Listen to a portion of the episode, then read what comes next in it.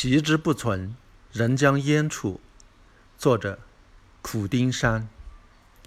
古人把不足挂齿的小事叫做皮毛小事，这说法其实大可商榷。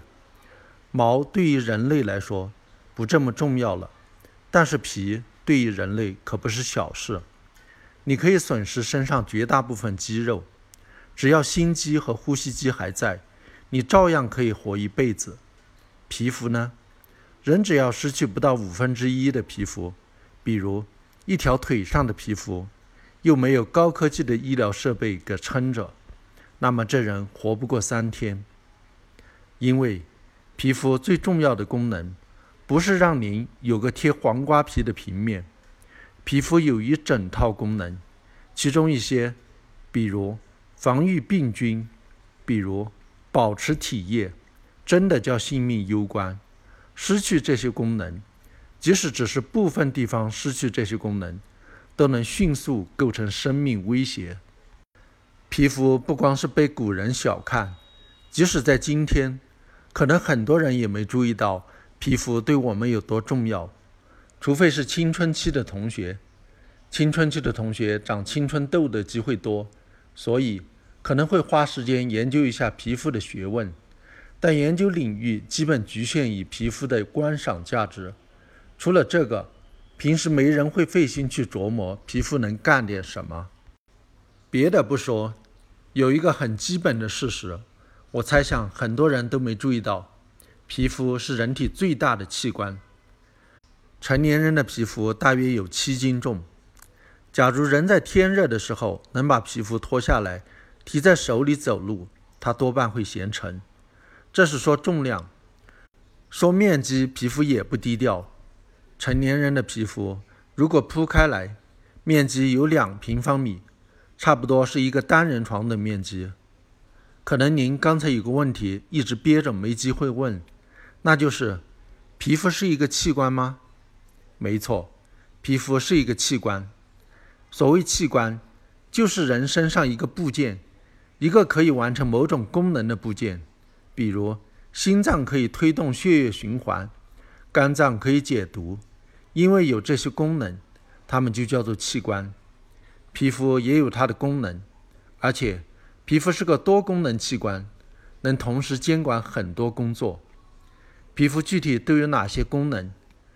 让我们来看一看最重要的几个吧。先说第一个，防御病菌。皮肤为什么能够防御病菌？最显而易见的就是它的物理阻隔作用了。皮肤就像贴塑包装，把人包裹起来。宇航员的宇航服能帮他们阻挡宇宙射线，我们的皮肤能帮我们阻挡病菌。从解剖学来说，皮肤有三层不一样的结构，外面一层叫做表皮，表皮下面有真皮，真皮下面有皮下组织。防御病菌这件事。主要由表皮来做，表皮可厚可薄，脚跟上的表皮大约一点五毫米厚，而眼睑上的表皮不到零点一毫米厚。就这么薄的表皮，从浅到深还能分成五层：角质层、透明层、颗粒层、棘皮层、基底层。深层的四个我们暂时不用管它，我们就说它最表面的那一层。就是角质层，这一层大部分都是死了的细胞。您别担心，表皮细胞死亡不伤身。您从小到大，皮肤细胞都在不断死亡，你至今不还是好好的吗？而且，你也不用担心，因为表皮细胞不断死亡，过几天你的皮肤整个就消失了。不会的，旧的细胞死去，新的细胞却在不断产生。正因为这样。皮肤如果出现一些小伤口，很快就可以自己愈合。新皮肤是从皮肤最底层那里长出来，然后往上顶，大约一个月之后能顶到表皮这块，然后就死了，而且死亡率相当高，每分钟都有大约四万个表皮细胞死去。死去的表皮细胞会在那里停留一段时间，就像抹在柳条篱笆上面的一层抹灰那样。这样可以起到防止异物入侵的作用。过一段时间，因为下面有更多的死掉的表皮细胞往上挤，最外面的死细胞就会被挤掉了。您如果在外面走，掉下来的表皮细胞就随风飞扬，稍微增加了一点空气污染。您如果在家里待着，掉下来的表皮细胞就落到了床上、桌上和地上。一个人一年大约能掉八斤左右的死细胞，所以。就算你有全封闭的门窗，保证外面的灰土飞不进来，您还是会发现，每隔一段时间，家具表面就落了一层白灰。这些白灰就是您和您家里人的死皮细胞。螨虫就是靠吃这些细胞活着。有些人到别人家里就过敏打喷嚏，也是因为吸入了人家的死皮细胞。皮肤不光是靠这种死皮细胞壳来抵挡病菌，皮肤还干了一件很有外交头脑的事：利用国际势力来结成联盟，保护自己的主人。这个国际势力的名字，您听了可能背脊发凉，它叫细菌。您别太紧张，细菌并不总是这么可怕的。实际上，超过百分之七十的细菌对人是无害的。然后。有些细菌口味比较特别，跟螨虫一样，它们喜欢吃人类身上死亡了的表皮细胞，所以皮肤就对这些细菌广发英雄榜，邀请它们常年在皮肤上盘桓。这样的细菌，我们把它叫做共生细菌。这些共生细菌人口众多，占据了所有地盘，这就大大减少致病菌在这儿驻足的可能。而且，这些共生细菌能产生一种叫做细菌素的东西。